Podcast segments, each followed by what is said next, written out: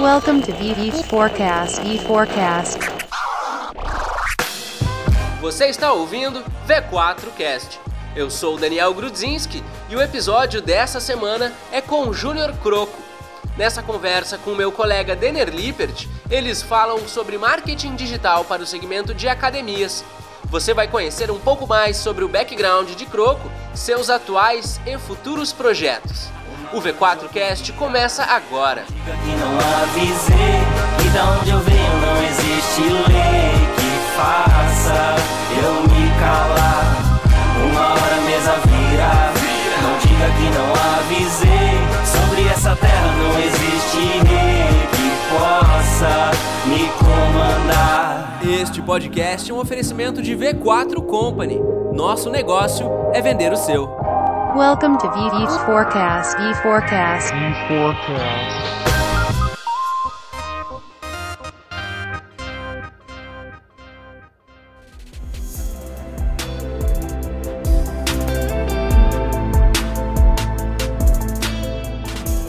Fala pessoal do V4 Casting, pessoal da V4 Company, obrigado pelo convite.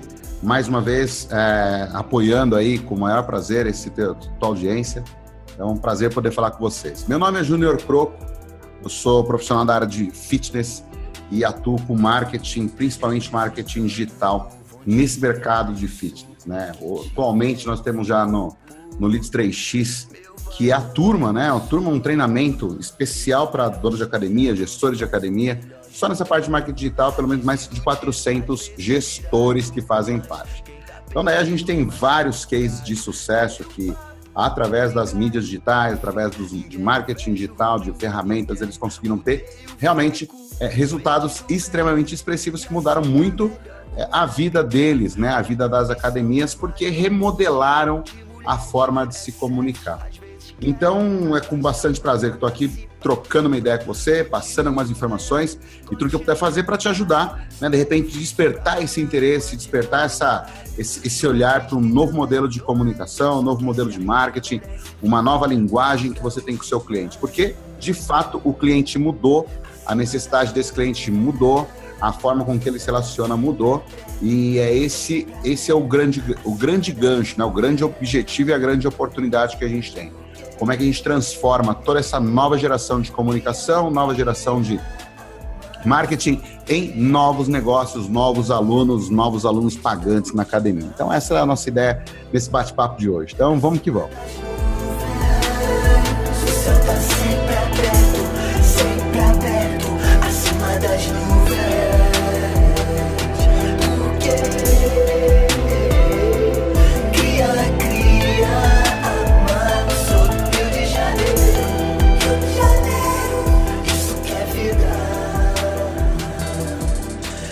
Legal, Croco. Agradeço a tua disponibilidade em falar conosco. A gente tem alguns projetos em comum aí, clientes em, em comum. Vamos falar um pouco disso depois. Agora eu queria falar um pouco de ti, né? Contar um pouco da tua história, né? Do Júnior Croco, como que tu veio parar onde tu tá hoje, como tu veio parar nesse segmento marketing digital, como é que começou tua carreira. Vamos falar um pouco de ti, assim, como é que a gente chegou até onde a gente está hoje aí. Legal, é, é criativo, é, é- é interessante, né? Relembrar de onde vem. Eu sempre gosto de, de, de falar isso, né? A gente não pode nunca se esquecer de onde a gente veio. Na verdade, eu sou, eu sou natural de São Bernardo, tá? É uma cidade que é ABC Paulista, em São Paulo. É, e sempre fui li- muito ligado à parte esportiva, né? Sempre fui muito ligado à parte esportiva. Só que no meio do caminho, quando a gente é adolescente, a gente acaba caindo em umas partes que os pais acabam direcionando a gente. E eu fui para uma área que eu não gostava muito, mas era o que tinha de possibilidade, que era a parte de metalúrgica. Meu pai sempre foi metalúrgico, então fui parar lá no Senai da Volkswagen. E aí me formei em mecânica geral, então você está diante de um ferramenteiro. Se não bastasse, eu fui estudar desenho de projetos mecânicos, né, para complementar esses estudos. E depois já na trabalhando já na linha de produção da Volkswagen, produz, literalmente, né? Eu entendo, acho que talvez mais que ninguém, o, o, o termo apertador de parafuso, que era isso que eu fazia. E aí um grande dia eu falei, quer saber, isso não foi feito para mim, não nasci para isso, vou pedir as contas. Aí foram duas, duas tristezas pro meu pai. A primeira foi quando eu falei para ele que, pai, tô pedindo a conta. Ele quase teve infarto. E aí o infarto veio quando eu falei que ia fazer educação física. E quando isso aconteceu, ele, meu Deus, meu filho vai, vai fazer educação física. Então, lá fui eu fazer educação física. Me formei em educação física, é, só que nesse meio tempo eu comecei a trabalhar muito com, com a área de ginástica, né? Eu fui professor de ginástica, treinador da Body Systems, viajei o Brasil todo já dando muito treinamento para professor. Isso me deu uma competência é, que eu acabei desenvolvendo na parte de ministrar treinamentos. É uma competência muito importante da oratória, da construção de conteúdos, da, do ensino. E isso foi uma coisa que me apaixonou. É, e aí, o que aconteceu? Quando trabalhando nas academias, eu tinha uma, um, um papel muito muito intenso, principalmente na de eventos. Isso já tem aí o quê? 10 anos, 12, 12 anos aí praticamente. E nesse meio tempo não existia internet ainda, né? A internet era muito escassa, mas existia, é, na minha percepção, uma, uma, uma fragilidade muito grande de comunicação das academias que eu trabalhava. Então eu acabava assumindo a frente das divulgações, de um jeito ou de outro, então era muito entrão para essa parte de, de, internet, era muito pouco que existia, mas eu acabava entrando no, no contexto em criar, em criar as artes. Então entrava na internet para construir, para construir ah, cartazes, construir banners, construir cartazes, fazer as ações, transformar essas ações em ações online, literalmente dentro da medida do possível. Então era um momento em que não existia ainda tanto a questão da internet, mas existia e-mail. Então a gente construía, é, através de e-mails, a comunicação com as academias, com os alunos. E nesse momento, isso era inovador, isso era muita novidade. Você não tinha comunicação, a partir então a gente começava a fazer comunicação. E eu comecei a aprender também muito sobre campanhas de marketing. Por quê? Para fazer uma aula virar, eu precisava que essa campanha acontecesse, desse muito resultado, desse certo. Tinha que vender as, as aulas. As aulas, é. Então, assim, a gente criava ações de marketing que o apoio delas todas, elas estavam apoiadas em aulas, né? Aulas especiais, aulas temáticas. E nessas Mas nesse momento tu já, tu, tu, já era empreendedor ou nesse momento tu estava Não, coordenador de academia, cuidando da operação, coordenando, fazendo com que a academia girasse, né? Então, o objetivo era manter a academia cheia. Esse era o objetivo. Foi assim que tu parou na comunicação e tendo que vender, ter que aprender a vender a academia. Sim, porque aí o que aconteceu? Eu comecei a fazer o papel de coordenador da academia. Então eu precisava, além de cuidar da operação, garantir que as aulas fossem cheias. Então eu tinha que ter ação junto aos coordenadores, junto aos professores, ação de liderança, discutir com eles quais as campanhas que a gente poderia fazer para lotar as aulas deles. Ou seja, é, Aí começou a gerar um outro talento, que era o talento da liderança, da coordenação da operação. Então foi se somando, né, competências desde comunicação, marketing, relacionamento, liderança, a operação, o trabalho de vendas, conciliar tudo isso, que eram as ações de marketing com a área de vendas. Então, o fluxo que o cliente ia passar, a gente nem falava de fluxo, experiência do cliente, mas eu já imaginava que precisava ter tudo um começo, meio e fim. Então, era esse o grande propósito, era esse o grande objetivo. Construir um começo, meio e fim para que as pessoas conseguissem é, é, ela partir de um princípio onde ela era um, um, simples lead, que não existia essa palavra na época, mas no final das contas, uh -huh. transformasse num cliente apaixonado, fidelizado, que literalmente tatuasse na pele o nome da academia, o nome do professor. E aí, o que aconteceu nesse meio tempo? Eu trabalhando, dando curso para donos de academia e tudo mais, muitos treinamentos, eu acabei entrando é, de volta para o grupo da Tribes Company, que é, a, que, que é onde faz a Body Systems, que hoje tem a W12, é, a Les Mills, Core 360, que são grandes marcas do mercado de fitness, né, as líderes do mercado. E eu fui responsável por construir, é, por trabalhar na área de marketing para aquisição de leads, que era quando começou a história do lead. Uhum. E eu comecei, mergulhei nesse mercado, né? Eu já gostava bastante do digital Nesse meio tempo também liderava o portal da educação física, a parte comercial, então eu era a pessoa que gerava campanhas de marketing digital para os clientes do portal da educação física, é um grande site do setor. E, e aí, quando eu descobri todo esse, esse universo né, digital, eu falei assim: putz, é isso que eu sempre sonhei. E aí começou a fazer sentido todo o histórico de vida, né? Desde organização num projeto, é, mapear, mapear um, um treinamento, é, construir uma proposta de venda, é, estruturar uma comunicação com o cliente. Então, tudo isso começou a fazer bastante sentido nesse, nesse período. E qual foi o grande, o grande desafio? Era construir uma estrutura de aquisição de leads para o grupo, né, de empresas, é, construir conteúdos que a gente não tinha absolutamente nada, era uma base do zero. Então foi um projeto que durou mais ou menos oito meses para a implementação, do zero até ele ser um gerador de leads. Então, para você ter uma ideia, o que, que a gente fazia na época, é, os vendedores passavam o dia todo no Google procurando academia. Eles passavam lá o dia inteiro procurando academia, telefonava na academia, ligava para a academia tentando falar com o dono da academia e o dono deixava lá esperando e ficava lá esperando, esperando, esperando e não conseguia nunca fechar contato. Então, hoje, naquela época onde o, o, o, o, o consultor de vendas ele ficava atrás do dono da academia. Hoje, né, com a estratégia de construção, de aquisição de lead e nutrição desse lead, existe uma fila de espera quando um cliente levanta a mão para receber contato. Então, hoje, o trabalho é feito 100% é, na, sob demanda. Né? Você não tem mais alguém ativamente indo atrás.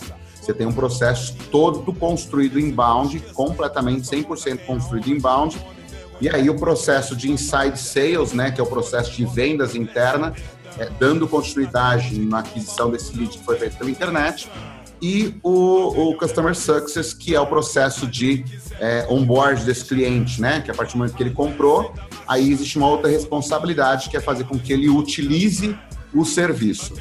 E aí, com, com esse aprendizado todo, eu falei assim, isso não pode ficar só aqui dentro, eu vou construir um, um, modelo de treinamento para as academias, que eu acredito que elas precisam disso. E foi daí que nasceu o Leads 3X, de uma, de uma, de uma experiência de 15 anos aí de, de necessidades, é, uma implementação feita no digital, e eu falei assim, isso funciona para academia. E a gente fez rodar a primeira turma aí do Leads 3X com 100 gestores, a segunda turma já bateu 230 gestores, e a gente está indo para a terceira turma aí, que a, que a meta é, é, é, triplicar esse número aí, bater pelo menos 700 gestores aí, para a gente realmente consolidar o mercado todo como o, o, o, marketing digital não é mais tendência, realmente ele é uma, é uma necessidade essencial que, vai, que, muda, que muda a vida da, das academias. E aí, é aí que a gente está aqui agora, batendo esse papo, né? Porque a gente tem um cliente em comum, né? Um dos clientes, um dos alunos do Leads 3X, ele é ele é um cara sensacional, que é o, que é o Marcelão, e ele ele apostou, né, as fichas em, em aprender e apostou as fichas aí com a V4 para colocar tudo em prática, né? Então assim, foi uma parceria de sucesso e como o alinhamento existe é, existiu desde o início, né, desde as primeiras conversas, é, é, só sucesso. Então hoje eu vejo até mesmo essa nossa parceria, ela tem é, muito, muito, muito a crescer ainda. Legal. Dessa tua história, assim, uh, pontos que é interessante a gente destacar. É, é, um, eu sou um cara que estudei marketing, né, na, formalmente na faculdade, e a minha visão sempre foi que marketing não se aprende na faculdade, né? Tu vê que tu é um cara que não necessariamente estudou comunicação na, formalmente, mas sim a, aprendeu a comunicação na prática e a, o marketing estratégico na prática. Isso, todo o pessoal, depois o pessoal que estiver ouvindo os outros episódios do V4Cast, que a gente tem entrevista com grandes profissionais formados em comunicação, todos enfatizam que tu não aprende isso na faculdade, entendeu? principalmente quando a gente está falando de internet, onde as coisas mudam muito rápido, né? O que tu fez no teu último, na tua última turma lá já vai mudar o que a gente vai fazer nessa turma e provavelmente na próxima turma já é outro jogo, então a atualização é um lance muito rápido, né? Outra questão é que a internet ela é sim um jeito de gerar demanda, né? A gente, a, um negócio que eu não gosto, assim, talvez tu, talvez não, acho que tu, tu com certeza concorda comigo nesse ponto, é a capacidade do, do marketing, da, do marketing digital de gerar demanda, né? Um negócio que eu não suporto é a pessoa ficar de braço cruzado esperando o cliente chegar na loja. É, então, isso tu fazia lá no início, tu gerava demanda, né? Tu faz a empresa gerar demanda. Por exemplo, agora no inverno, com o Marcelo, a gente tá fazendo a academia vender o que ela nunca vendeu na vida. Isso no inverno no Rio Grande do Sul. Então, pô, ah, crise, mimimi, blá blá blá. O que, que tu acha desses dois pontos, tanto do marketing prático quanto a demanda? Eu, eu acredito muito o seguinte: você é do tamanho que você quer, entendeu? O trabalho que você vai ter para não fazer nada e para fazer, ele também é o mesmo. Né? Então, quando você pensa, vamos fazer uma ação de inverno. Se quando você entra na ação do inverno, você já entra com, putz, eu preciso fazer isso para fechar o caixa, a tua cabeça ela já vai pensando de forma pequena, entendeu? Porque o teu teto vira o caixa. Entra vai perder, né? Esse estabelecimento de metas é uma coisa que, que, que ela, a meta ela está apoiada no problema, a meta não está apoiada no sonho. E eu acho que se você apoia a sua meta no teu sonho, o teu, o teu trabalho ele muda. Ele muda o olhar, ele muda a visão, ele muda o propósito, ele muda o interesse, ele muda. Então, por exemplo, quando eu estabeleço meta no, no, no, no, problema, você é cauteloso para não errar. Quando você estabelece meta apoiada no sonho, você é ousado e metido para acertar. É. é. É, muito louco. Então, por exemplo, se eu estabeleço uma meta baixa e eu vou redigir um e-mail, ele tem um tipo de linguagem e um tempo despendido para ele. Se eu tenho uma meta gigante e eu vou redigir um e-mail, é outra pegada. É outra concentração, é outro olhar, é outra atenção, é outra. É, outro, é, é, muito mais minucioso, é muito mais cuidadoso, é muito mais zeloso. Eu me preocupo com a linguagem, me preocupo com com o texto, eu me preocupo com, com o assunto, com o call to action, o horário, é a, a base que eu estou segmentando. Será que se eu ressegmentar não melhora? E se eu fizer três versões do mesmo e-mail e, e ressegmento três vezes? Isso não se aprende na, na, na, faculdade, não se aprende em curso, não se aprende em lugar nenhum. Se aprende na, tua, na tua vontade de fazer extrema, excelência extrema, né? É, e quando você. E, e cansa isso. O problema é que isso cansa, isso dá muito trabalho. E trabalho é difícil. Então, ao invés de eu fizer simplesmente, eu posso gastar 10 minutos para redigir um e-mail e enviar, ou eu posso é, me viver, abraçar um e-mail, escrevê-lo durante o dia inteiro e fazer um disparo no dia seguinte, que é como se você tivesse passado um dia inteiro afiando a lâmina e aí na hora certa você, pumba, faz o corte.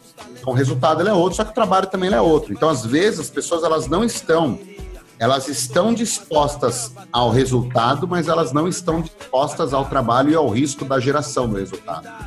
Legal. Sobre, sobre essa, essa questão do resultado, assim, eu não, não sei como é que tu vê, uh, um ponto que é, que é sempre assim, ah, a pessoa estabelece muito a meta dela no que os. Uh, tem até um filósofo que fala isso, Conrado até me apresentou essa frase, que é que o ser humano ele faz da realidade do mundo que os seus olhos podem ver. Ou seja, se, se o meu mercado na minha região não está fazendo, eu já, já não está não tá vendendo, vamos dizer assim, eu já acredito que eu estou perdido, não vou, ninguém fez, eu não vou fazer. Ou seja, eu estou sempre ancorado nessa referenciazinha. Não consigo pensar acima da média. Por exemplo, esse trabalho que a gente está fazendo pro, pro Marcelo é um negócio que ninguém faz na região, é porque ele está ancorado numa referência longe, distante. Que, como é que tu enxerga esse? Para mim é um baita limitante da, dos empresários brasileiros, assim. O termo que eu utilizo para isso, é, Denner, é miragem, né? Miragem é aquilo que a gente é, enxerga, mas não é aquilo de fato. Então, é como se você tivesse um óculos, esse óculos tem uma lente colorida. Então, você acha que tudo é azul, é uma lente azul e você acha que tudo tem tom azul. Só que se você tirar essa lente, você vai ver que é tudo colorido, é diferente. Uhum. E, e, e, os limitadores que as pessoas põem é como essa lente azul. Ela, ela vai falar o que tem que ser feito. Isso aí também são as regras. Né? Então, quando as pessoas falam que o objetivo é seguir regra, então automaticamente você já se engaveta dentro de uma caixa e de lá você não sai. Por quê? Porque o meu limite é esse. Né? O meu limite é esse. Então, o limite pressupõe isso. O limite pressupõe uma linha. Né? Então, assim, você sair da linha, você está fora do limite. E, não, e como não é bem visto você estar fora do limite, é, é você acaba não exercitando isso. Então, quando você vai proporcionar, por exemplo, uma empresa que ela vive apoiada em regras, vive apoiada em limites, no momento de crise, onde o limite não pode ser mais levado em consideração, e sim a criatividade, e sim a essência, o DNA das pessoas, você construiu um bando de apertador de parafuso. Uhum. Né? E daí eu trago meu histórico de apertador de parafuso do que, tipo, é verdade. Era muito complicado, era, era muito complicado quando eu quando eu tava lá apertando parafuso, entender que tinha que ser daquele jeito, que eu tinha que manter, eu tinha que manter aquela situação é, dentro daquele limite, né? Literalmente dentro de um limite, literalmente cumprindo ordem, literalmente minuto a minuto, segundo a segundo. Então, não tinha nada de, não podia ser feito nada de ousado. Se você fizesse algo de ousado, você era punido. Eu não podia propor uma nova ideia porque não fazia sentido com a política de qualidade. Então você se engaveta ali naquele modelo e lá você fica. Então, ao longo do tempo, você vira um, um quadrado tanto quanto todos os outros. Então, é, isso tem a ver com medo, isso tem a ver com insegurança, isso tem a ver com controle. Então, quando você constrói uma empresa onde o que prevalece é hierarquia, controle, é necessidade de regras, segurança e limites, você não cresce, porque o que vai fazer você crescer é o potencial que as pessoas têm de explodir a sua criatividade e seus talentos. Mas quando você trabalha muito fechado, dentro de limites que o mercado te impõe, você perde a oportunidade de fazer isso daí. Legal. Eu acho que a grande mensagem desse episódio aqui é a gente mostrar as possibilidades que a, que a gente tem, como alcançar, levar as academias para outro nível. Eu acredito que a gente vai dar uns insights para a galera, assim, que tá, tá limitado, tá passando numa fase difícil, ver as infinitas possibilidades que existem que talvez elas não estejam enxergando. Mantenho minha cabeça em pé. Fale o que quiser, pode vir que já é. Junto com a rala, sem dar marcha. Só Deus pode me julgar, por isso vou na fé. Mantenho minha cabeça em pé. Antes de a gente entrar a fundo sobre isso e começar a quebrar essas crenças limitantes desse público que está nos escutando, eu quero passar brevemente pelo, pelo teu momento atual, assim, que é um cara que está trabalhando com o mercado de, de educação online, né? O, o tão falado no momento mercado de infoprodutos. O ponto que eu quero falar, assim, brevemente é o que, que, tu acha desse mercado e a grande tendência que tem de pessoas fazendo isso uh, o principal problema que eu vejo nisso é pessoas fazerem isso sem terem propriedades. Né? Por exemplo, você é um cara que faz isso depois de 15 anos nesse nicho. Tem um cara que estudou educação física, tem um cara que trabalhou dentro da educação física, tem um cara que literalmente foi chão de fábrica da, da academia, né? Então tem um cara que, porra, tem mais propriedade para falar disso que eu, qualquer outra pessoa. E foi pro ramo da educação, trabalhou num, num grande. Num, o, pro, pro mercado de marketing e trabalhou num grande grupo fazendo isso. Então o que, que tu acha desse mercado de infoproduto, desse mercado de pessoas que não têm propriedade, às vezes, para falar o, o que estão vendendo? Eu, eu sempre tive uma preocupação, acho que até, um, acho que até uma, é um momento de reflexão esse daqui. Quando você fala sobre esse, esse, essa questão, me, dá até calafrios, a verdade é essa, porque eu, eu, eu, ouço muito a frase, né, que o pessoal fala, você não precisa ser bom, você não precisa saber, você precisa saber só um pouco mais do que outras pessoas já é o suficiente para alguém comprar algo de você. Eu não gosto disso, eu não acredito nisso, eu acho que isso é uma mediocridade muito grande eu, eu tive bastante receio de colocar qualquer coisa no ar para rodar, é, por, justamente por isso. Será que o que eu vou entregar realmente tem valor? Será que o que eu vou entregar realmente vai fazer com que as pessoas, que ajudem essas pessoas, vai fazer com que elas melhorem os resultados? E aí você olha para trás, né? Na realidade, você tem que olhar para trás. Então existe uma coisa que eu aprendi também, que as pessoas elas não, elas não devem ser medidas e comparadas, mas você sabe é, o quanto você, você é capaz quando você olha para as obras que você assinou. Né? Isso eu ouvia no começo da minha carreira. Então, o que, que eu procurei fazer sempre? Todo projeto eu procurava, eu sempre fazia um curso, um treinamento, uma palestra, é, um vídeo, sempre, sempre finalizava literalmente com uma assinatura. Então eu colocava minha assinatura. Porque ali eu sabia que isso eu fiz, comecei, realizei, concluí e entreguei. Está assinado né? Como se fosse um contrato, como se fosse um cheque, como se fosse um, um quadro. Uma obra de arte. Exatamente. Então, quando você começa. Aí eu sempre faço isso hoje. Eu vou olhar para o seguinte: quais foram as obras que você construiu? Quais são as obras que estão assinadas por você? E isso aprendi quando eu fui no, é, com, com, com, um dos meus mentores, eu fui falar para ele assim, puta, o que eu ganho é muito pouco comparado às outras pessoas que estão aqui. Eu faço muito mais que elas, eu sou muito melhor que elas. Aí ele falou o seguinte para mim, falou assim, eu concordo com você, só que eu preciso olhar para as obras que as pessoas realizaram.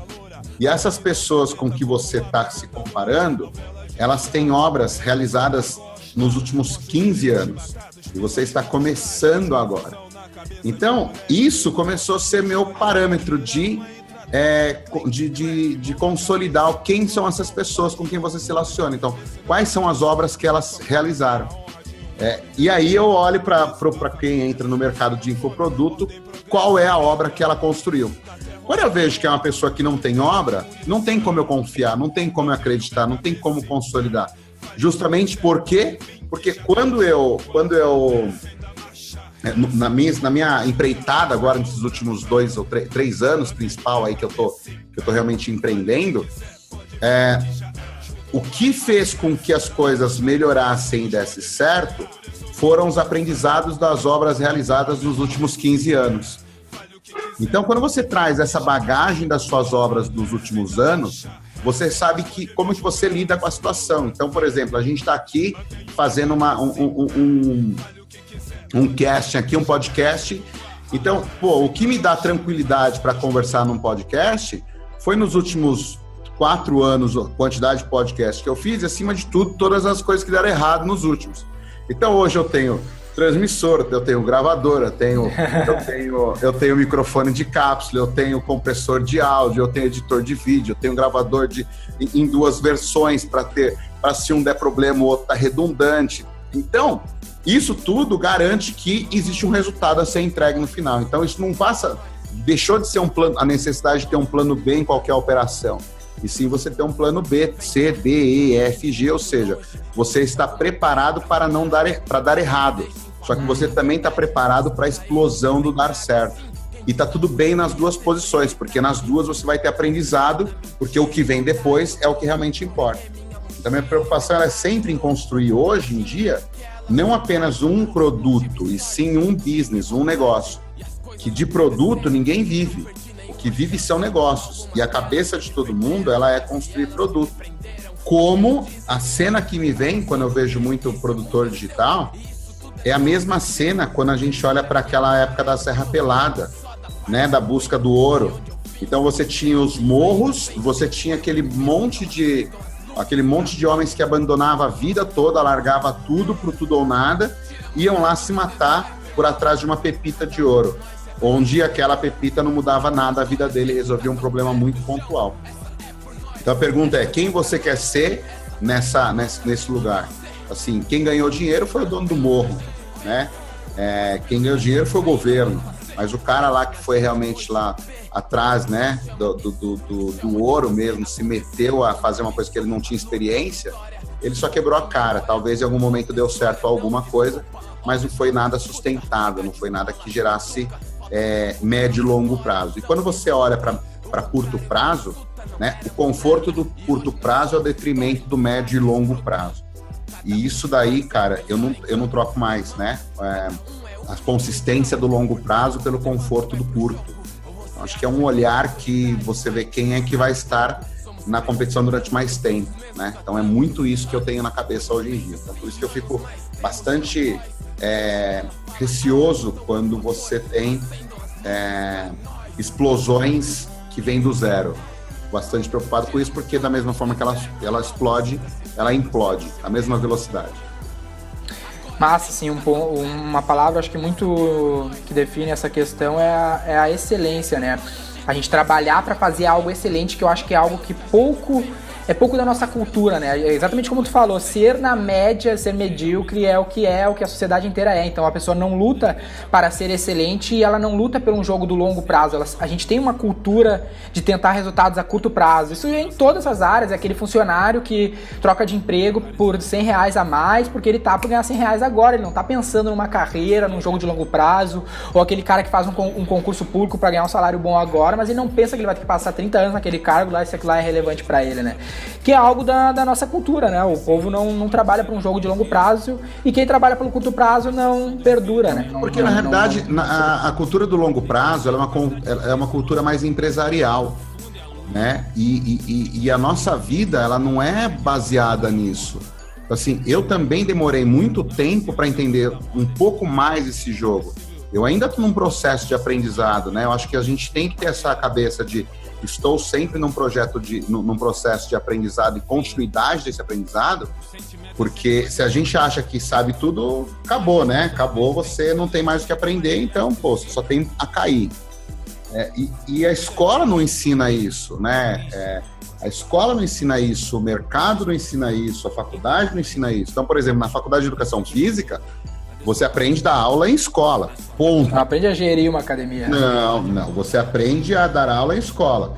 Então você tem a grande carga horária é de criar planos de aula de ensino de educação física na escola. Então você é doutrinado a pensar sempre assim. Então falar de dinheiro, por exemplo, é um pecado. Nossa Senhora, é um pecado. É... a negociação de, de valor ela é apoiada em piso salarial. Então, essas. E aí me vem né, um amigo que fala que fala o seguinte: se, se alguém está preocupado quanto é o piso, na realidade o piso é para o rastejante, o piso é o mínimo, o piso é o, o piso. Se o cara se baliza pelo piso, o que ele entrega também é piso. Né? Então, assim, não tem como você. É, piso é para cobra, né? Piso é para coisas que são lá embaixo. E, e, onde é o teto? O teto, tanto que o teto não existe, né? Você só tem piso. Então, o mínimo disso não pode. Então, por pior que você seja, você não pode ganhar menos do que isso. Então, só que você aprende desse jeito e você modela a sua cabeça desse jeito. E qualquer coisa que não seja isso está errado. Então é complicado a gente falar do, do, do, longo prazo nesse ponto de vista, entendeu? O cara, é. se ele olhar. É, então ele tem que procurar um piso maior para o curto prazo, para ele sobreviver. É, um jogo de sobrevivência mesmo, não é um jogo é, de. É, jogo de sobrevivência.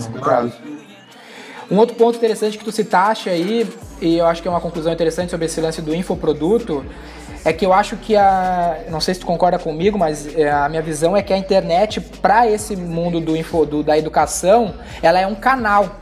Né? O que tu tá fazendo não é empreender na internet, não é usar a internet como negócio, tu tá fazendo o que tu já sabe fazer, que é negócios de, do mercado fitness utilizando a internet como esse meio, né? Eu sempre digo que marketing não, não é digital ou offline, ele é marketing, então tu só usa a ferramenta do digital. O erro que eu vejo é os caras pegando e tentando fazer a internet um negócio, assim, vou criar qualquer produto porque o negócio de infoprodutos é bom. Não, infoproduto é um meio de distribuir um produto de educação, entendeu? Que é o que há onde está os, os excelentes, né? Os que realmente têm sucesso né, nessa praia. Então, mas você ainda vai para um lado onde que é a associação do infoproduto apoiada em edu educação. Mas você. Só que assim, é, as pessoas, elas também, além de aprender, elas querem, elas querem realizar, elas querem executar, elas precisam de ferramenta para isso, elas precisam de relacionamento para isso. Então, é, quando você fala que, que é um canal, é só mais um canal. É só um canal, né? Para você viabilizar uma coisa. Então, por exemplo, hoje eu fico muito feliz porque é, é, eu tenho, tenho aluno hoje na, na, na, Áustria, no Japão, na Indonésia, é, Inglaterra, Estados Unidos, Espanha, Portugal, Angola. Ou seja, só que ele recebe a mesma educação, a mesma ferramenta, o mesmo potencial lá na região dele. E ele não teria dinheiro suficiente para vir em São Paulo para fazer um treinamento, e nem tão pouco tempo para isso. Então, acho que, acima de tudo, é a responsabilidade em ajudar, em ajudar o, o, o, teu cliente realmente a construir o resultado. Óbvio que da mesma forma que é, você vai lá e faz uma faculdade e você tem o seu diploma de advogado e você não é um bom advogado e você não consegue colocar em prática aquilo que você aprendeu, também acontece em qualquer outro mercado.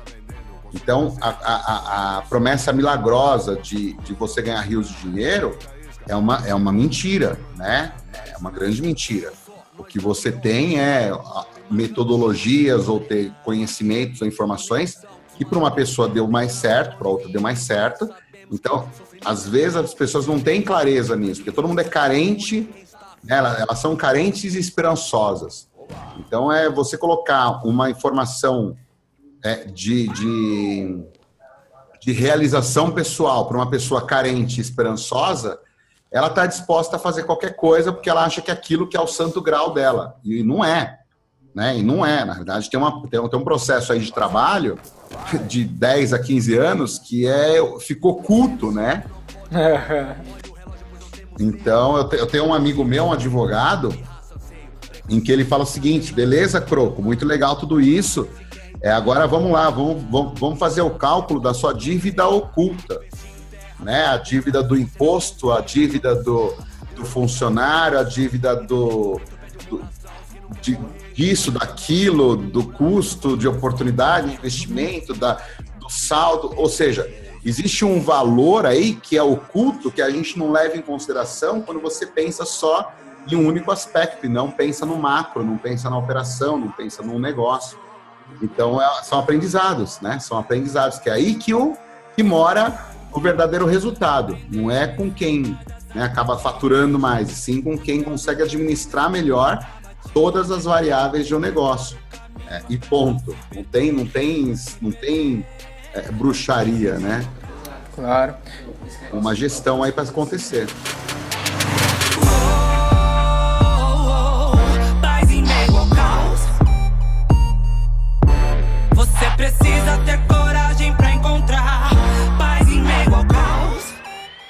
Esse questão toda, então, da excelência, de um negócio bem construído, da, de, em todos os pilares, é, é o gancho para a gente entrar em si no assunto do mercado fitness. É, vamos falar agora do, do que a gente está aqui para falar.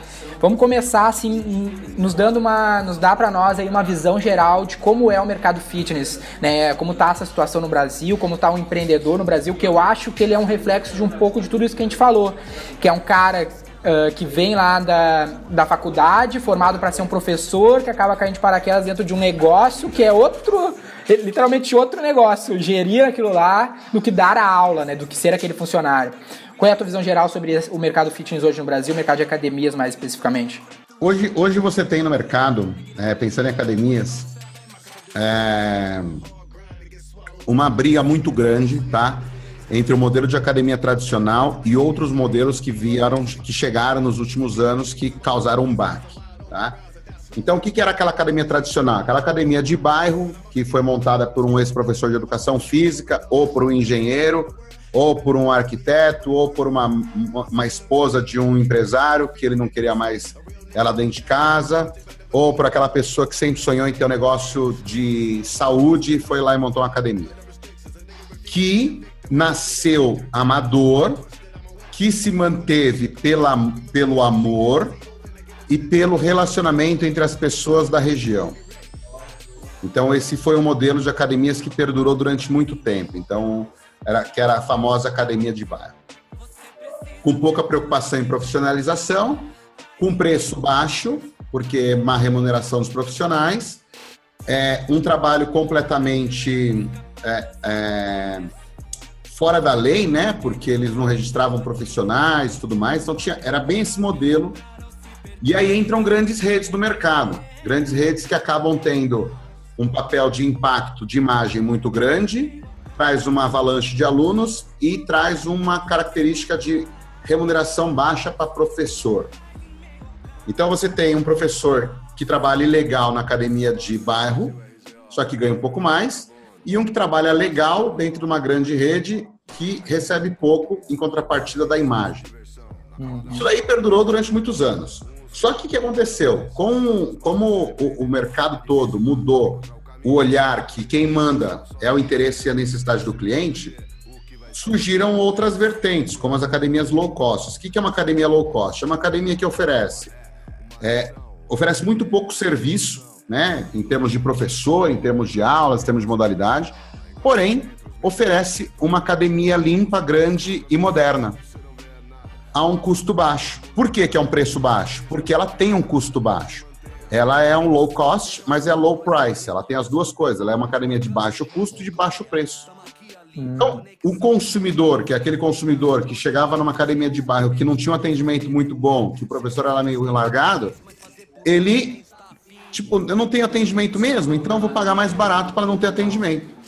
E vou, usar, os equipamentos melhores. E vou usar, usar os equipamentos melhores. Então, isso fez com que essas academias menores começassem a investir em se profissionalizar, começassem a buscar outras vertentes de, de atrair os clientes.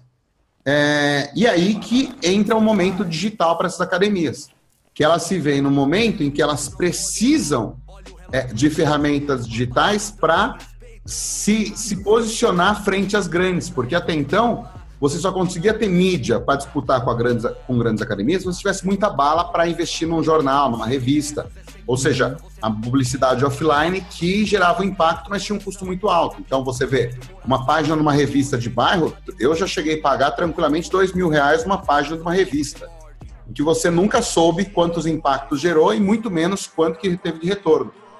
Versus hoje, você consegue montar uma campanha é, é, muito expressiva com os mesmos dois mil reais que vão te trazer clientes de verdade, pagantes de verdade, porque você sabe exatamente onde você investir e como você investir. Então existe um momento de transição onde as academias médias e pequenas estão se profissionalizando e estão otimizando a sua operação, trabalhando de forma mais inteligente, de forma mais ousada é, mas também tem aquelas academias que falaram: não, esse jogo não é para mim, estão tirando estão tirando o time de campo, né? Porque ela quer fazer o negócio virar é, no mundo novo com mapa antigo, né? Como dizia Gil Giardelli. Então não tem como você construir um, um, um novo caminho no mundo novo com mapa antigo. Então essas academias que estão se modernizando, elas estão construindo, se reconstruindo com um mapa novo. Né? E elas têm tudo para dar certo, porque ela vai continuar atendendo o cliente, só que atendendo de uma forma que o cliente precisa, mais diferenciada. E as grandes, elas vão ter que trabalhar de forma ainda mais, é, mais extensiva no que diz respeito ao atendimento, porque a grife só não vai segurar o cliente, porque tem chegado outras academias que a gente chama de academias boutique. Né? O que, que são academias boutique? Academias que proporcionam experiências é, exclusivas. Vou dar um exemplo eu vou pro, eu, eu, eu vou para uma academia de remo, tá? Uma academia de remo. Imagina como seria uma academia de remo.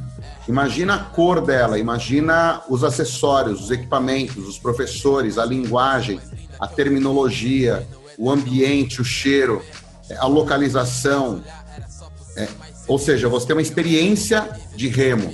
Isso é o que a gente chama de academia boutique. Não é uma academia regular, tradicional, que tem uma aula de remo. Entendeu a diferença? Uhum. Uhum, então, claro, claro. o que vai acontecer ao longo do tempo? As academias que são low cost vão, vão ser detentoras de praticamente todo o mercado, em que as pessoas vão pagar lá os seus 50 reais. Então, por exemplo, você paga Netflix e também tem TV a cabo. Ou você também vai no cinema. Então, você sempre vai ter a sua Netflix, que vai ser essa academia low cost. Então, você vai pagar essa, essa Netflix tranquilamente. E você vai ter uhum. sessões compradas em academias boutique com coisas que fazem bem para você. Então você vai lá num cinema, você vai num jantar diferente, paga um pouquinho mais caro, só que você, você não vai abrir mão do que você tem lá no seu regular. Então acredito que ao longo dos próximos anos essa migração de perfil de consumidor vai acontecer é, fatalmente. E quem tiver bem posicionado online sai na frente. Legal.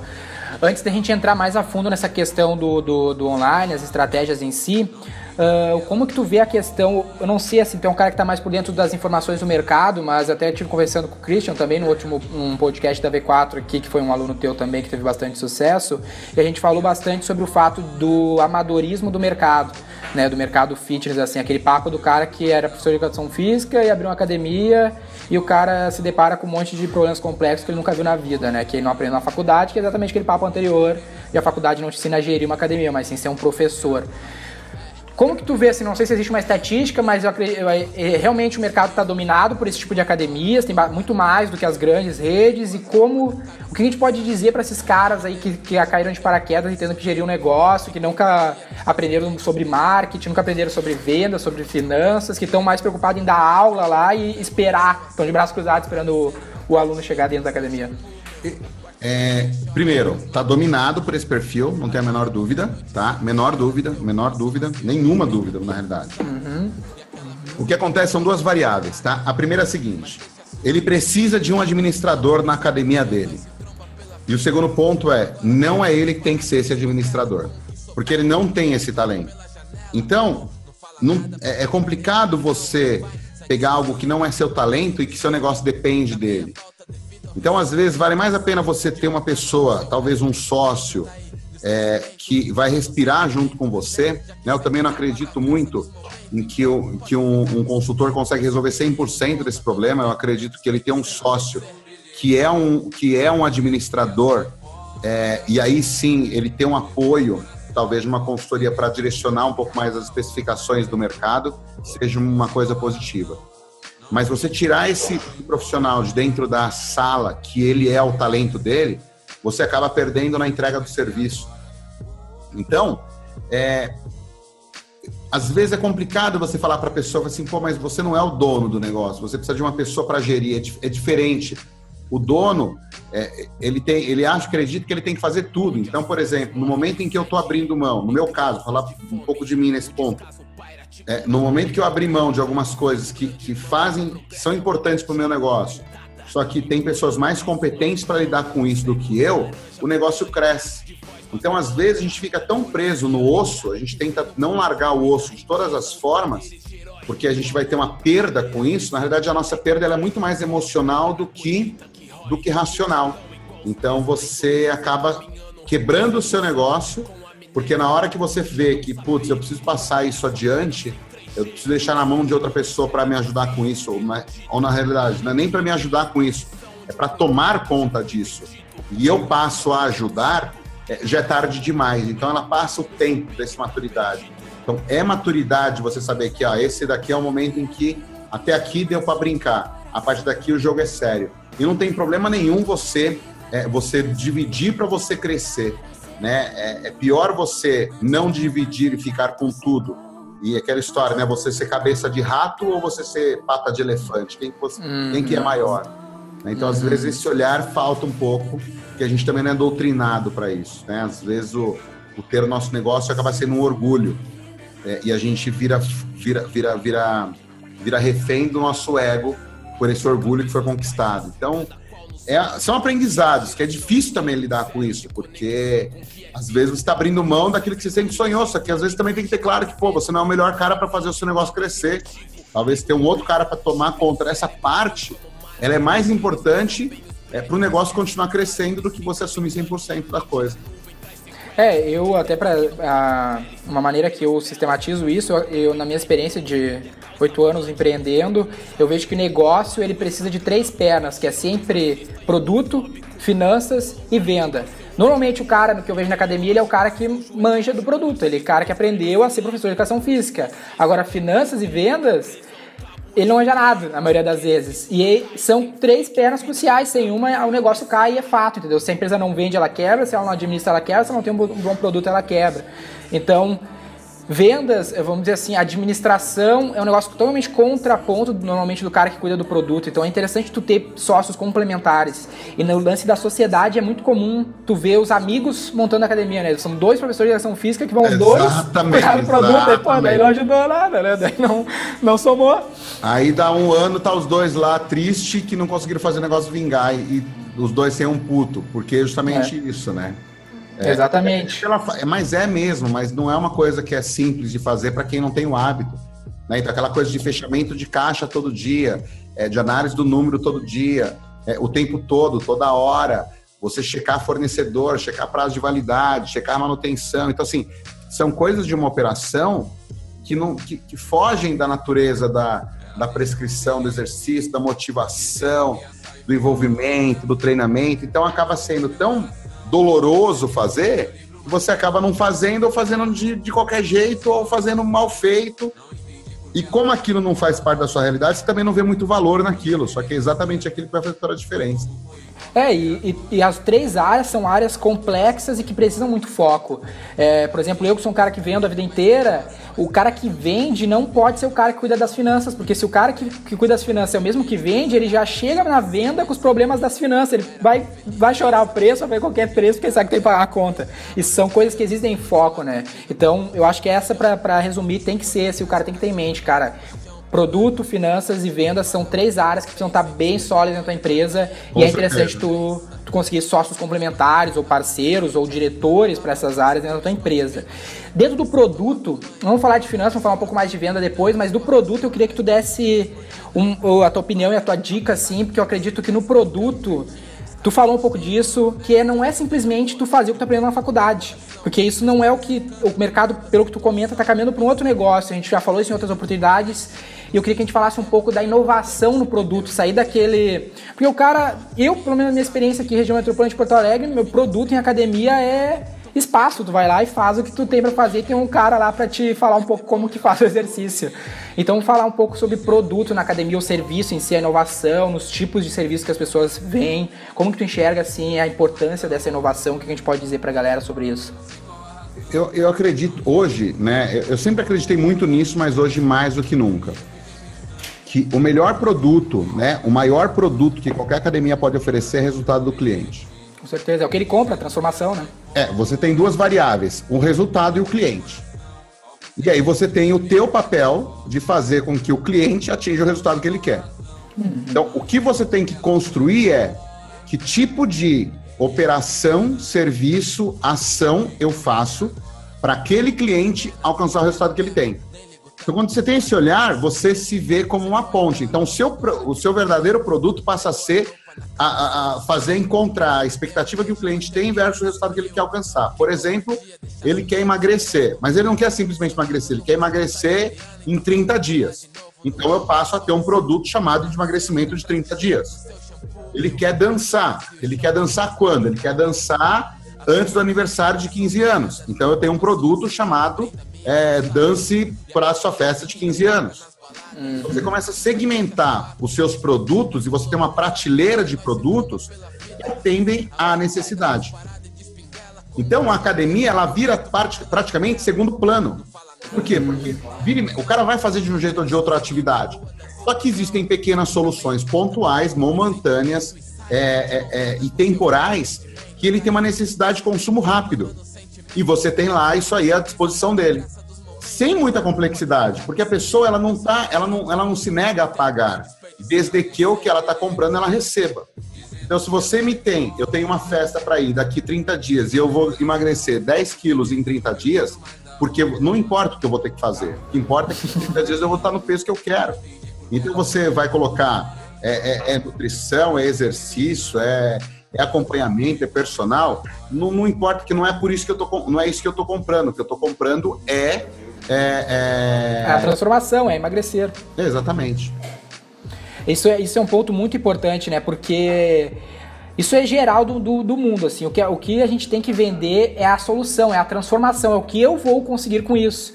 Eu acho que nesse mercado ainda é mais forte, porque o cara que está comprando esse produto, ele não está comprando puxar ferro, não está comprando ir para academia. Isso é uma dor, é um sacrifício que ele tem que fazer para atingir tal objetivo, que pode ser emagrecer, que pode ser ficar mais forte. Então, até no processo de convencimento, no processo de marketing, se bater mais na transformação, normalmente tem muito mais sucesso do que tu bater naquele papo do, da musculação, do, da, do exercício em si, que não é o, o grande critério que a pessoa toma para é tomar difícil. Mas é difícil porque existe uma, é, é uma cultura do depende. Né? Existe uma cultura chamada depende, que é verdade, que não é mentira. Então, assim, por exemplo, é, você, Denner, você, Denner, tem um, tem, você tem um porte, um porte de uma pessoa magra. Uhum. Então, eu posso falar que você vai ganhar 4 quilos de massa magra nos próximos 30 dias? Eu posso falar, pode mas eu também posso falar depende. Quando eu falo pode, eu estou assumindo um risco porque eu estou me comprometendo com você. Quando eu falo depende, eu coloco nas suas costas a variável de dar certo ou não. Então, depende, depende muito do quão risco eu quero correr. Então, se eu pego você para fazer um processo desse, eu tenho que me, eu tenho que me cercar de todas as variáveis possíveis para te entregar isso daí. E se você não atingir o resultado no final do, do, do, do período, o que, que, eu tenho para dizer? Vai assim, é, então, pois é, depende. então fica esse jogo, mas é uma questão de do quanto que você confia no que você vai falar, no quanto que está acordado muito bem claro. Então, assim, não é depende do seu empenho, não. É, eu vou fazer isso daí sim com você. Tem pessoas que vão fazer mais, é, vão, vai ter antes ou vai ter depois. Qual é a variável que influencia? A variável que influencia é biotipo, treinamento, alimentação, adaptação. Então, assim, não é só que depende, são influenciadores. Tem gente que vai ter 10 quilos, tem gente que vai ter 2 quilos, tem gente que não vai ter absolutamente nada. Então, assim, essas variáveis elas são computadas, só que por conta das variáveis, elas acabam sendo mais importantes do que eu realmente é, te proporcionar uma expectativa de ganho. Uhum. Então, acaba sendo talvez ético, talvez medo, talvez falta de ousadia, talvez é, the books in the table, né? O que, que me é permitido, talvez socialmente aceitável. Então, por conta disso, eu acabo não fazendo uma venda, né? Eu acabo não fazendo um processo que poderia ser muito maior. É... Enfim, eu tiro da pessoa a oportunidade porque ela precisava de, um, de, um, de, um, de uma palavra mais motivadora para abraçar aquele produto. E você acabou não entrando, acabou não, ela acabou não entrando porque ela não sentiu que poderia ser para ela ou não. Então tem a é, ver é, acho... com a linguagem né, que você vai utilizar na venda do produto também. Eu acho que para a gente resumir, assim, para a gente concluir uh, essa área de produto, eu acho que o grande foco da pessoa que vai estar sendo responsável pelo produto ali, que pode ser um dos principais sócios, é pensar numa solução para esse problema que traz ela, né? Se o problema dela é emagrecimento, ganho de massa muscular, ela tem que estar focada em encontrar uma é, propor uma solução para esse problema, mais do que simplesmente praticar um, uma musculação, um negócio. É o que qualquer negócio faz, ele resolve um problema, né? Então essa mudança de, de ponto de vista, eu acho que faz a diferença na, no que ele vai fazer no dia a dia, né? Se ele vai estar focado em trazer a solução ao problema. Fechamos nisso, né? é, mas é, mas, mas isso aqui é complicado, né? Porque você pode passar é, se isso passa a ser seu objetivo, é uma coisa. Se ele passa por ser simplesmente uma linguagem clichê, é outra. Então, por exemplo, a gente está aqui, eu tô, tô, tô, tô, pensando aqui nos. A gente vai ter um evento né, ao vivo aqui com os alunos do Leads 3X e, e, e, e, por quem vão ser os palestrantes? Eu estou olhando para os alunos e vendo quais são os pontos que eles estão questionando, que são os problemas deles. Uhum. Então, estou trazendo o palestrante para responder os problemas deles. Ou seja, o problema dele passa a ser seu foco e não mais o que você tem como benefício para você. Então, a mesma coisa, estou conversando com, os, com os, os, patrocinadores. Ao invés de eu mandar uma proposta de patrocínio é, padrão, a pergunta que eu estou fazendo para ele é o que, que você vê mais valor e qual que é a sua maior necessidade que você tem em contato com esses participantes. Ouvir dele o que é importante para ele, para gerar valor para ele. Então, esse tipo de personalização, eu acho que é uma personalização que envolve até respeito. Claro. É, é, não é que a pessoa tem sempre razão, não, eu estou otimizando, estou respeitando o que vale para você. De repente, o que vale para você não vale pelo outro.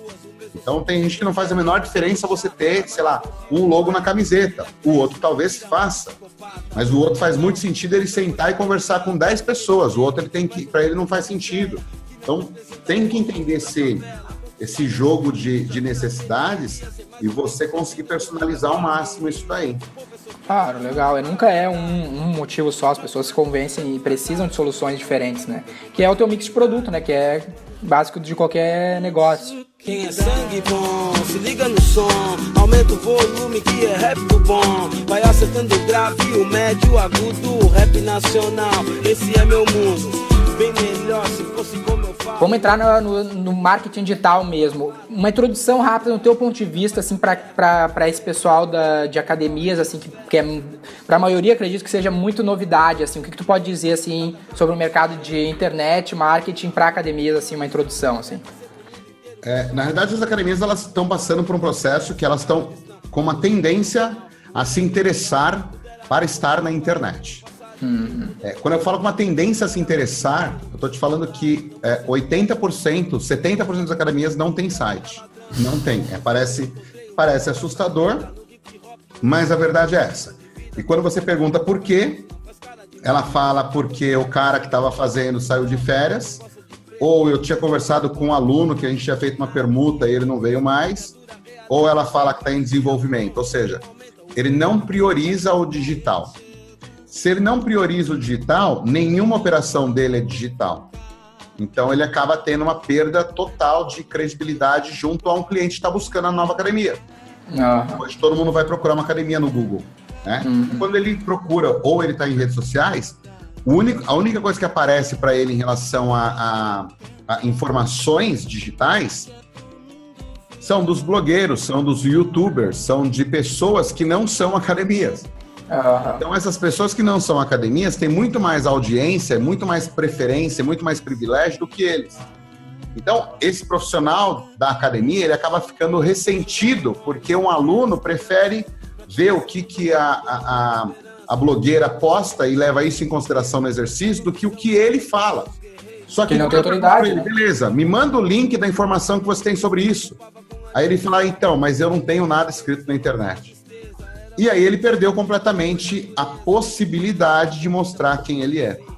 Então isso é uma coisa que é comum, tá? É, hoje, então assim, tem muito mais, muito, é, tem muito, o mercado é muito massificado para pessoas que são ausentes da internet, por academias que são ausentes da internet.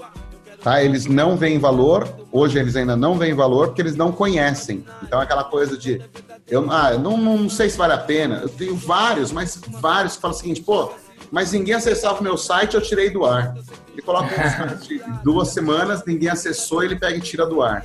Ou seja, ele não tem noção do que, que é ter uma página na internet, ele não tem noção do que, que é uma palavra-chave e o poder que ela pode ter por uma palavra-chave exata de um problema de uma pessoa e ele tem uma solução. Ele não consegue fazer essa, essa, essa, essa análise geral, né? Então, quando a gente pensa em, em o que, que o meu cliente busca na internet, ele acredita que vai buscar o nome da academia dele no bairro dele. Então, isso é, é, é, é o cenário. Né? Então, quando a gente entra no Leads 3x, né, a turma entra no Leads 3x, e ele começa a entender sobre é, o que são palavras-chave, o que é cauda longa, como ele trabalha a cauda longa, o que, que ele tem que ter no final da cauda longa, o que é uma sequência de e-mails, para onde leva uma sequência de e-mails, como o cara chega no final das contas para comprar o produto dele é, e consegue fazer tudo isso online, quando ele vê esse universo todo, ele fala assim, nossa senhora, é um novo mundo que ele tem diante dele. Claro. É, para a gente entrar numa, numa dica prática, até pegando esse gancho que tu citou do, de, de, exemplos de caras que botam sites no ar e não tem nenhum acesso e tira, isso é bem comum em várias áreas, assim, a gente lida com isso muitas vezes, né? Ou pessoas que estão esperando que as pessoas procurem por, pelo nome da academia delas, pelo nome da empresa delas, que na verdade o cara que está buscando pelo nome da tua empresa normalmente é um cara que já te conhece, então nem é um novo cliente que tu vai convencer. Então, para a gente falar um pouco de prática, Vamos passar pelos quatro pontos aqui que a V4 trabalha no, no, nosso, no nosso método, que vai também de contra o método que o Lead 3X trabalha. Vários pontos em comum. Alinhado, completamente alinhado, né? O primeiro que é exatamente esse, que é tráfego, né? Tráfego, não, eu não sei nem, se parece até, para nós já é meio simples conversar isso contigo, é meio complexo, mas... Não, é, teu... não é simples, é, é pra, não, é. é, não é simples. É, eu, eu, procuro falar o seguinte, né? Quando a gente pensa em tráfego, Tráfego é, vamos traduzir, é tudo o que você faz para fazer alguém ver a sua academia, tudo que você faz para chamar atenção para as pessoas visitarem sua academia. Então, quais são as fontes de tráfego mais conhecidas? Panfleto, linha do bairro, saquinho Sinaleiro. de pão, é, cartaz no açougue, é, folderzinho que fica no cabeleireiro, que fica na, na farmácia é, folderzinho que fica é, com a distribuidora da Avon, da Natura, que passa pelo bairro, com a tia do Yakut. Tudo isso são fontes de tráfego. Aí a gente tem fontes de tráfego digitais, que basicamente a gente conhece duas principais, que é o Facebook e que é o, o, o, o, Google, que você trabalha com AdWords, que são os anúncios né, de, de, de Google uhum. e trabalha com anúncios de, também de YouTube. Mas quando a gente entra na parte de tráfego através de YouTube, de, de da internet, você tem variáveis que são variáveis pagas, variáveis gratuitas, variáveis próprias, ou seja, eu posso pagar para ter o tráfego, eu posso pagar para anunciar minha academia no, no, no, Facebook. Mas eu posso também ter uma base de e-mails, que eu fiz um evento lá na praça e peguei 203 e-mails. Eu coloco numa caixa de sorteio. Eu pego toda essa caixa de sorteio, cadastro todos os e-mails e aí eu vou lá né, e mando e-mail para eles. É um tráfego que eu estou mandando para o meu site que é próprio, é meu. Ou orgânico, né? O que, que é orgânico? A pessoa procurou. Eu tenho é, é, exercício para dor nas costas. Por um acaso, você tem um, um, um post, né? Um, um, texto no seu site escrito é, cinco exercícios para dor nas costas. E por acaso do destino, o Google conecta você, uma pessoa que tem a dor nas costas, o seu conteúdo, e por acaso essa pessoa entra em contato com você porque ela procura academia? Não, porque ela leu o seu conteúdo e viu que o seu professor é especialista em dor nas costas. Então, tráfego é isso, né? Tráfego é ações que você tem, sejam online, seja offline, seja paga, seja gratuita, seja de parceiro, para chamar atenção do seu negócio que você aparecer diante dessa pessoa. E fazer com que ela vá até você. Talvez ela vá até você no seu site, ou talvez ela vá até você na sua academia. Acho que esse primeiro pilar do tráfego já quebra. Se alguém está nos escutando e pensando, pô, será que esse negócio de internet funciona para o meu negócio? Cara, se tu já fez panfletagem, tu acha que isso funciona, não é diferente, só é um outro canal. O que, que a gente sabe? que no Facebook. Canais, né? É, no Facebook no Facebook a gente tem mais de 70% da população de qualquer grande capital presente. Por exemplo, Porto Alegre a gente tem 1 milhão e 200 mil pessoas no Facebook, que é uma cidade de 2 milhões de pessoas. Canoas tem 330 mil, tem 250 mil no Facebook. No Google não precisa nem falar, a pessoa precisa de um negócio, ela procura no Google. E a grande mágica é que tu consegue mostrar para todas as pessoas a tua solução por um preço muito menor que uma revista qualquer outro negócio. Muito menor, a gente não vai se aprofundar tanto Exatamente. Eu acho que a gente não vai se aprofundar tanto nessas questões que são bem complexas. A gente falou tráfego existe orgânico, pago. O pessoal pode dar uma procurada depois no Lead 3x e ver mais sobre esses pontos aí. O segundo ponto para a pessoa entender um processo é o que a gente chama aqui de engajamento. Ou seja, eu atraí esse cara. E agora, Júnior, o que eu faço com esse cara? eu atraí ele para onde? Que aí entra o site, entra a landing page.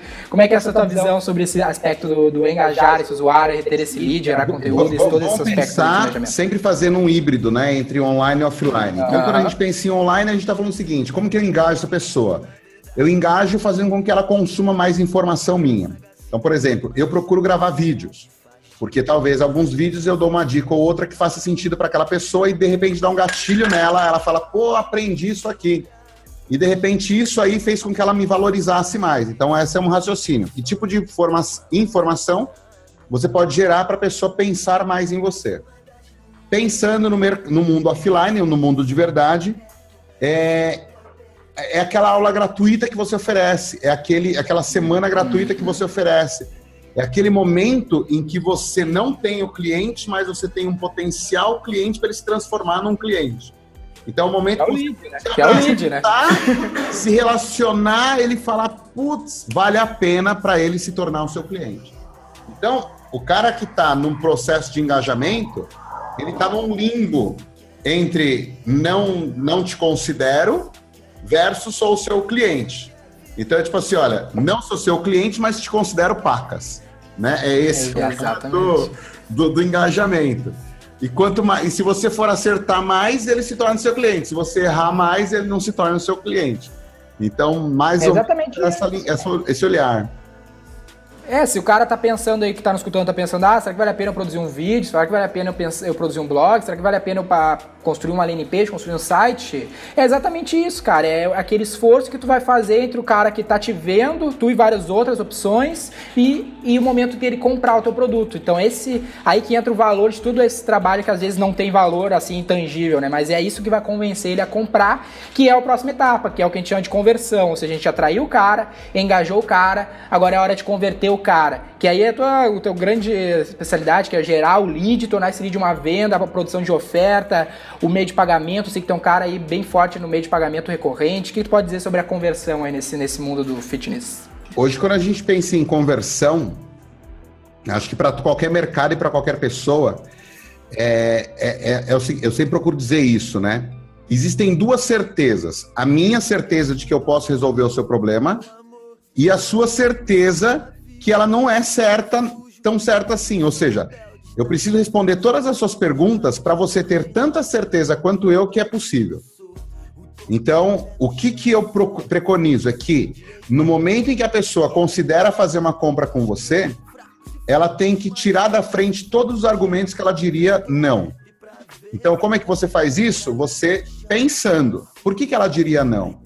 O que, que ela diria não por, não porque, não porque isso, não porque aquilo. Então, todos os porquê não, você cobre. Como cobrindo? Com o conteúdo que você escreveu, com um vídeo que você publicou, com um depoimento de um aluno que tinha o mesmo problema e conseguiu sanar. Ou seja, você tem que achar todas as variáveis dos porquê não e construir informações para fazer, essa, fazer esse porquê não desaparecer. Quando esse porquê não sai do circuito, acontece a conversão. Então, na realidade, a conversão ela está sempre na sua frente. A venda ela já está feita, só que tem umas coisinhas antes que estão impedindo que você veja essa venda acontecer. Então, todos os porquê não, Zé, tirou um, tira outro, tira outro, tira outro, tira outro. Quando você tirou essa, esse bloqueio, essa barreira, essa parede que estava entre entre a necessidade que o cliente tem de fazer a compra e você que era o que tem ali para oferecer, isso daqui são as objeções. Então você tirou as objeções da frente, a compra acontece. Posso dar um exemplo aí, Júnior, e tu me julga? Vou dar um exemplo e tu me julga se eu tô, se eu tô certo ou não, pode ser? Por exemplo, o cara chegou na academia, eu fiz a apresentação para ele e o cara me disse: "Bah, mas eu tô sem tempo para treinar". E se eu disser para esse cara, cara, todo o tempo que tu não gasta na academia é o tempo que tu vai perder no futuro da tua vida, que tu não vai viver mais por não estar tá investindo na tua saúde. Seria uma quebra de objeção? Seria se esse cara valoriza a saúde. É, no meu caso, que valorizo família, se você fala o seguinte, olha, você por não fazer atividade física, você pode morrer mais cedo, pode ficar menos tempo com a filha, é, é uma objeção que você quebra. Então, assim, são argumentos em que você coloca na frente da pessoa aquilo que você conheceu dela e que ela realmente valoriza. Então, ela, em detrimento a fortalecer, você, você levanta a bola daquilo que importa versus diminuir o, o, o, o, peso daquela tomada de decisão, porque é, o que, que, vale mais, né? Você ter aquilo que você falou que você queria ou esses 100 reais na sua carteira? Né? Hum. Qual que o valor que vai ter esse, esses 100 reais na sua carteira que você está deixando de pagar para mim é, quando você perder essa oportunidade. Então, querendo ou não, são momentos em que você tem argumentos em que você tem que ajudar a pessoa a tomar a decisão. Né? É, é não é ajudar ela a tomar a decisão, é tirar ela de cima do muro, é, é tirar é. dela a sensação de será que eu estou fazendo certo ou errado? Né? Uhum. Então, assim, é, é, justamente esse o, o, o, o, o ponto. Né? Exatamente. Eu acho que o ponto até que a gente não faltou, que fica mais claro, é, é um que a gente passou despercebido, mas é entender quem é a, a, o público, né? Porque ali no meu exemplo, por exemplo, eu não disse quem eu era, né? Se eu sou o cara que disse que eu tô procurando uma vida saudável, a minha objeção fez, fez sentido. Agora, se eu sou um cara jovem que tô querendo ficar forte, já não fez sentido. Né? Então acho que aí é importante a pessoa saber quem é o, público com quem tu está se comunicando. Porque as pessoas têm objeções diferentes, né? É importante saber para quebrar a objeção daquele público que tu está comunicando. Nunca é padrão, né? Nunca é todo mundo se, se, se convence pelo mesmo argumento. Sim, sim, com certeza.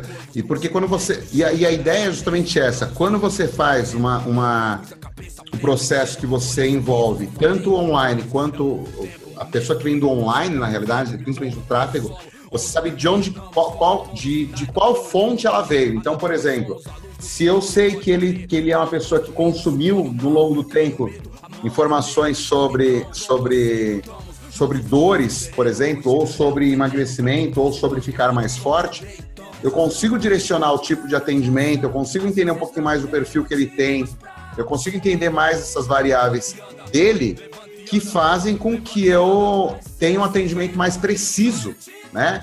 E o resultado tende a acontecer melhor. Legal.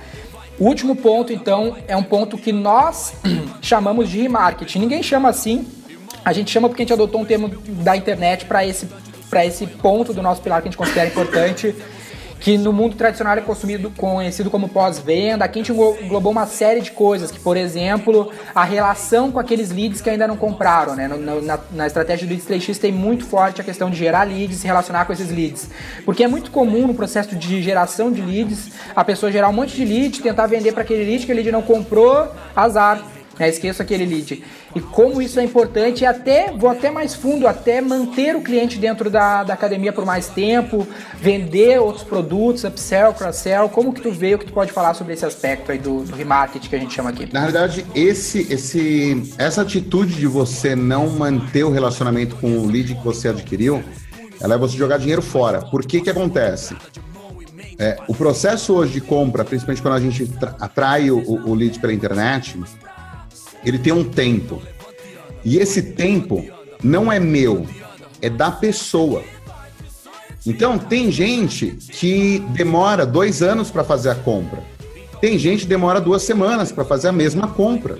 Tem gente que demora um ano para fazer a compra, seis meses. Ou seja, o tempo que a pessoa demora para fazer a compra tem a ver com as objeções e os porquênãos dela. Uhum. Então, é de novo a questão da construção de certeza. Tem gente que constrói certeza mais rápido, versus pessoas que constroem certeza mais lentamente. Então, eu tenho um aluno da, da segunda turma que não entrou na primeira, que ficou para entrar e não entrou porque não sentiu confiança. Na segunda, pagou o dobro para entrar num lugar que ele poderia ter feito lá atrás, só que agora eu estou pronto para isso. E a terceira turma vai acontecer a mesma coisa. Tem um monte de gente que, putz, eu vou deixar para próxima, vou deixar para próxima, porque eu não estou preparado, eu não estou pronto para isso. E tá tudo certo. Por quê? Porque é muito importante a tomada de decisão ser da pessoa. Imagina, eu arrumo uma mulher para você casar. E você tem que casar em dois, duas semanas. Não, mas eu tenho, demora mais tempo. Então é por isso que acaba não dando certo. Mas teve gente que casou rápido, teve gente que demorou um pouco mais, teve gente que demorou muito mais, teve gente que não casou. E o que importa é que cada um tomou a decisão no seu tempo. Então você vê, se você tomar a decisão fora do seu tempo, a tendência que você tem de se arrepender é muito maior. Então, por isso que é, você entrega, e a ideia é você gerar bastante conteúdo para a pessoa, para ajudando ela a ter certeza. Então, cada um coloca um tijolinho. E assim, porque a gente teve um esforço, por exemplo, eu tive um esforço muito grande para gerar muito conteúdo não significa que a pessoa teve a mesma proporção de atenção naquilo que eu gerei. Então a gente fica até frustrado às vezes. Fica. É. Mas fica mesmo, não fica? Porque, pô, claro. a gente tá fazendo, tá fazendo um podcast aqui. Porra, eu acho que tem informações que a gente está trocando de ideia que pode dar um insight no cara que pode mudar o negócio dele. Só que será que a pessoa vai ouvir com tanta atenção assim e, e a ponto de que, pô, eu vou realmente utilizar isso? Às vezes ela passa despercebido, dá uma sapiadinha e tá tudo certo. Então, por exemplo, hoje eu traqueio, né? É, os vídeos que eu publico quando a gente está fazendo divulgação de algum treinamento. Então, às vezes, é triste você ver um, um traqueamento num vídeo, no mapa de calor do vídeo, em que você sabe que aquelas informações que tem naquele vídeo são informações que você demorou 10 anos para consolidar aqueles raciocínios, aquelas lógicas, estratégias, e você vê um cara que pula de de, de, de três em três minutos, ou seja, ele não viu com menor atenção. E aí, quando você vai olhar para o tipo de quem é o cara, você pega e vê que o e-mail dele é um e-mail de uma empresa grande. E que essa mesma empresa grande, uma mesma academia grande, ela está reclamando da falta de qualificação dos profissionais. Então é um ciclo. Então você consegue mapear exatamente que, tipo, aquele, aquele mercado que fala que, ah, mas eu não tenho informação, não tenho preparo, mentira. Não tem a atitude de fazer, de consumir o conteúdo certo. E isso aí vira uma bola de neve. Então, é, mas o que acontece? Existe uma coisa que é a persistência. Então você tem que acreditar que é possível, você tem que acreditar no seu propósito. Daí que entra o propósito na história se o teu propósito é ajudar esses caras realmente a ser melhores, você tem que considerar também que não é só você entregar informação para ele para fazer ele melhor. É lidar com a, a até falta de, de, de, competência dele de entender que aquilo é importante. Porque o que, que ele aprendeu na faculdade?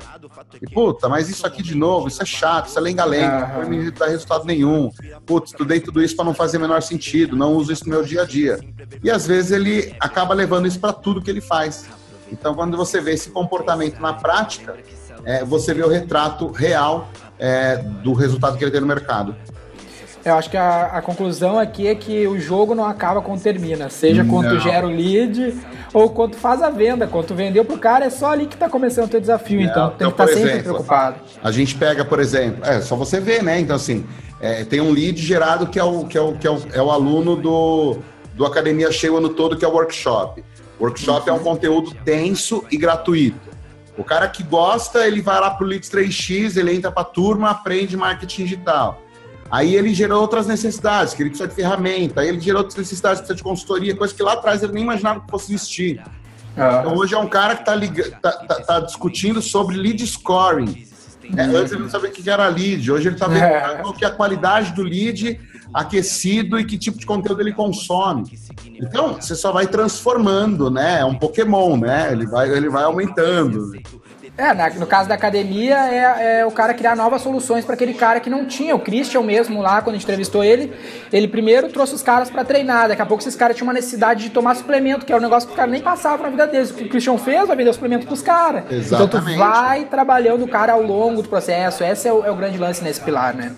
E, e o gente... Christian, mas o Christian ele tem uma característica, né? É, hoje o Christian ele, ele, faz parte do meu mastermind, que é, que é um grupo de gestores especiais aí que que, que, que, eu tenho, que eu, que, eu, que, eu, que eu mentoro eles, né? Tem um processo de mentoria. E desde o começo o Cristian tem uma característica muito marcante, que é a ausência do medo. Não, não é ausência, ele peita o medo. Então aquele negócio que, o, que, o, que a pessoa se sente insegura de fazer, se ele paralisa, se sente inseguro também. Só que ele vê que, putz, mas isso aqui pode dar certo. Então ele olha para mais pro que farta do que pro que falta. E isso faz com que o resultado aconteça, porque ele vai para um lugar onde as pessoas não conseguem ir, porque elas não têm culhão para colocar o dela na reta. Literalmente não tem. É, é, ele vai lá e, tipo, ninguém tá querendo gravar vídeo porque não tem um vídeo profissional para fazer. Ele vai lá e coloca o vídeo de alguém segurando, tá tudo torto, tudo balançando, mas ele vai lá e grava. É, não tinha iluminação, não tem problema, ele coloca um monte de luminária e tá tudo certo. Vai, vai, lá, fala, vai lá e fala. É, ah, não funcionou, não funcionou a venda. Ele gera um outro link e vai mandando pro pessoal de qualquer jeito. Mas o que? Não para, não para, não para, não para. E às vezes contagia, né? Porque quem tá do lado olha, puta, meu, eu preciso comprar esse negócio porque o cara é, ele não para. Então, acaba gerando até um outro tipo de valor. E aí a gente começa a discussão que a gente estava tendo, né, aquele dia sobre valores, né, valores uhum. pessoais, valores, uhum. valores virtuosos. Então, quando a gente apoia o nosso negócio em valores virtuosos, não importa o preço. Ótimo. Já faz uma hora e meia aí que tu destinou esse teu tempo para mim, então pra gente concluir assim, uma hora e meia, vários insights. Eu queria... Jura? Uma hora e meia. Então, tu podia aí tu dar tua mensagem final pra galera que tá nos escutando aí, que tá começando nesse lance do marketing digital. E como é que o pessoal. Existe o blog, hoje eu sei que existe o blog lá do Academia Cheio o ano todo, onde tu dá várias dicas aí, a galera pode produzir muito mais insights, sem custos lá. Fala aí o link para nós e dá tua mensagem final para público que estiver assistindo aí, estiver escutando. O que eu posso mandar de mensagem, Denner, é assim, que de, de coração assim aberto, né? Eu acho que você não, acho que nenhum dono de academia ou nenhum profissional de academia hoje ele pode se dar o luxo de não conhecer é, sobre estratégias de marketing para ele, muito menos marketing digital. Eu acho que ele tem que olhar para isso como oportunidade de ele vender o próprio negócio, como oportunidade das pessoas conhecerem quem ele é, é ele, ele, não, ele não ficar assustado com números de outras pessoas em virtude da dele ele não precisa ter uma audiência gigantesca, ele tem que ter audiência dos dois ou três ou quatro ou dez alunos dele. Então não é uma questão de quantidade, é uma questão de qualidade, é uma questão de qualificação, é uma questão de admiração. Então você pode ser é, o, o, o, Oscar do seu cliente. Você não precisa ser de Hollywood, você vai ser do seu cliente. Então tem para muitos alunos meus, putz, o cara, o cara me olha com olhos muito positivos, mas mas tem gente que não me conhece, não faz a menor diferença, porque eu estou trabalhando o, o, que eu estou trabalhando para esse meu cliente. Então, quando existe esse relacionamento, essa entrega, esse alinhamento entre as duas pontas, é, negócios acontecem, porque você se especializou na necessidade dele e você consegue entregar o que ele precisa. E na contrapartida, ele entende que você é a pessoa melhor preparada para isso. Então, as pessoas elas preferem pessoas, elas, as, as outras pessoas, os clientes preferem pessoas especializadas no problema dela. E ela sabe identificar se você conhece sobre o problema dela. E quando isso acontece, o negócio acontece. Então, não, não, não fique. É, é, não seja refém de ego e nem da, de, da luz, né? É, seja consistente, seja focado no resultado das pessoas. Essa consistência que vai te gerar o sucesso ao longo do dia, ao longo dos dias e das noites e dos anos, e não do dia para noite. Falam que o sucesso acontece do dia para noite, só que às vezes a distância entre um dia e essa noite demora 10 ou 15 anos.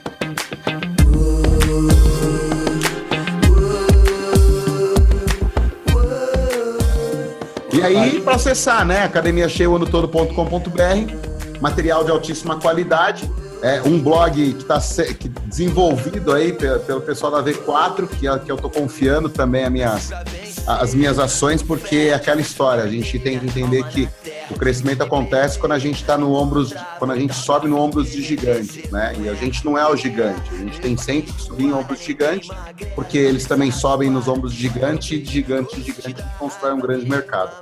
Então é isso, é compartilhar para crescer. Então acredito muito nisso e estou praticando cada vez mais. E a sensação é de cada vez mais crescimento e liberdade. Então acho que também é, os profissionais da academias também devem pensar dessa forma. Você ouviu V4Cast. Novos episódios toda semana.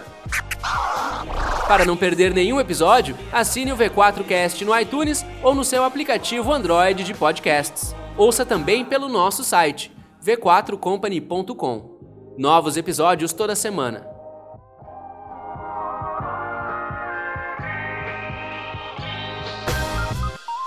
V4 Company. Nosso negócio é vender o seu.